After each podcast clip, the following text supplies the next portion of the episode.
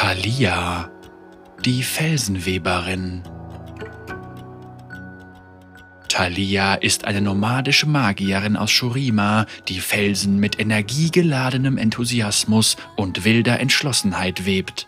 Hin und her gerissen zwischen jugendlicher Entdeckungsfreude und dem Verantwortungsbewusstsein einer Erwachsenen, hat sie fast ganz Valoran bereist, um die wahre Natur ihrer wachsenden Kräfte zu ergründen. Nun ist sie zurück, da sie Gerüchte über die Rückkehr eines lange tot geglaubten Imperators aufgeschnappt hat und ihren Stamm vor den Gefahren schützen möchte, die unter Shurimas wandelnden Sanden lauern.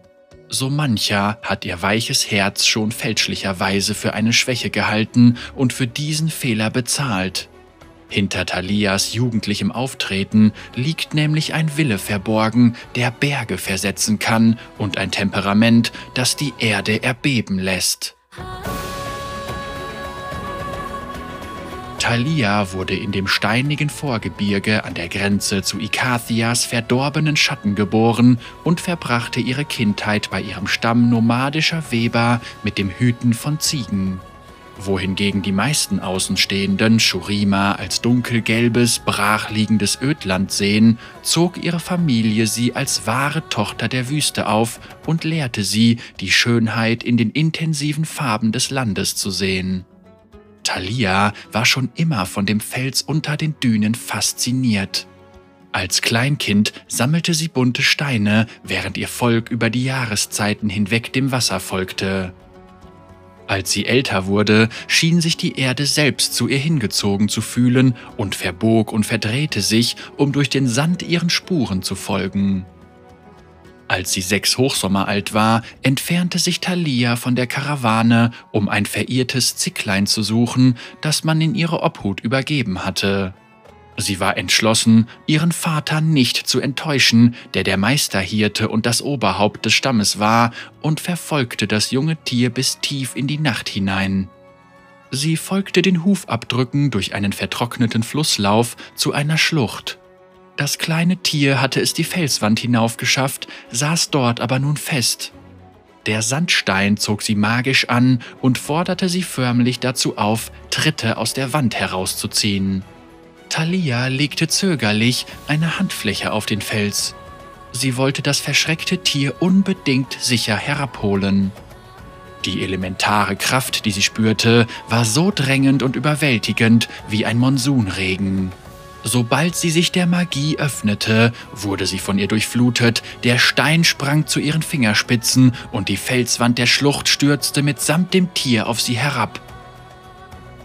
Am nächsten Morgen ging Thalias besorgter Vater dem verängstigten Blöken des Zickleins entgegen. Er fiel auf die Knie, als er seine Tochter ohne Bewusstsein unter einer Decke aus lose gewebtem Stein vorfand.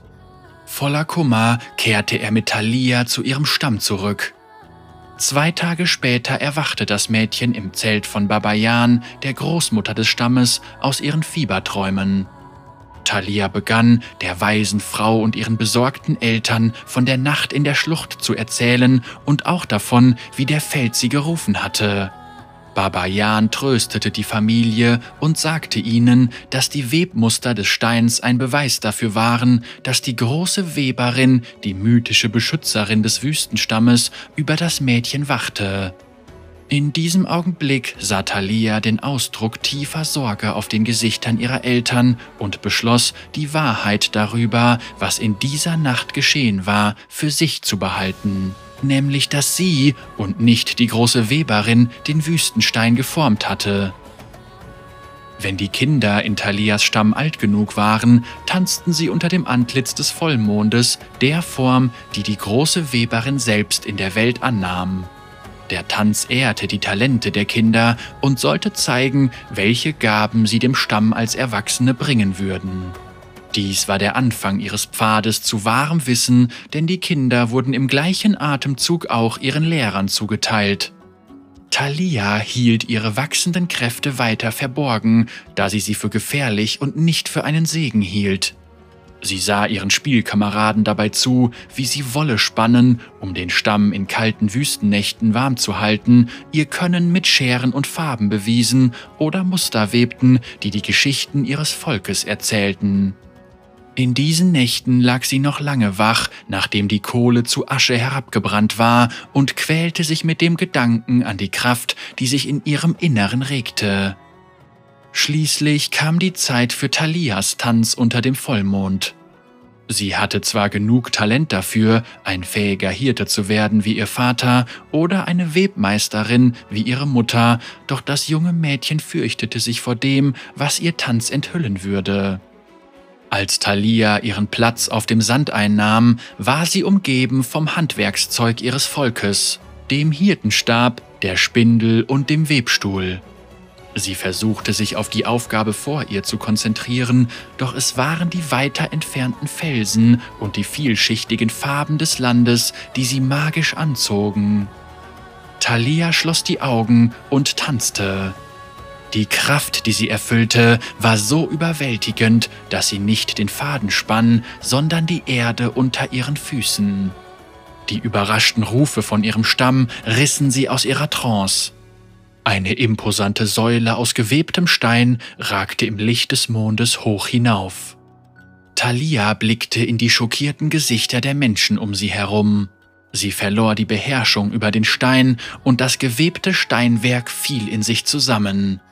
Thalias Mutter rannte zu ihrer einzigen Tochter, um sie vor dem herabstürzenden Stein zu beschützen. Als der Staub sich legte, sah Thalia die Zerstörung, die sie gewebt hatte, und die beunruhigten Gesichter ihres Stammes.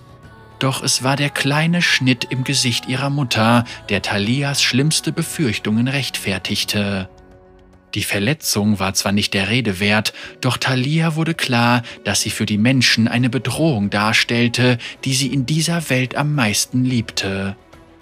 Sie rannte in die Nacht davon, und der Boden unter ihren Füßen bebte, ob der Verzweiflung, die wie ein schwerer Klotz an ihr hing. Wieder war es ihr Vater, der sie in der Wüste fand. Die aufgehende Sonne tauchte sie beide in sanftes Licht, als sie ihm ihr Geheimnis schluchzend gestand. Er tat das Einzige, was ein Vater in dieser Situation tun konnte. Er nahm seine Tochter fest in den Arm. Er sagte ihr, dass sie nicht vor ihren Kräften davonlaufen konnte und dass sie ihren Tanz zu Ende bringen musste, um zu sehen, wo ihr Weg sie hinführen würde. Der Gabe der großen Weberin den Rücken zuzukehren, war die einzige Gefahr, die sein Herz und das ihrer Mutter brechen würde.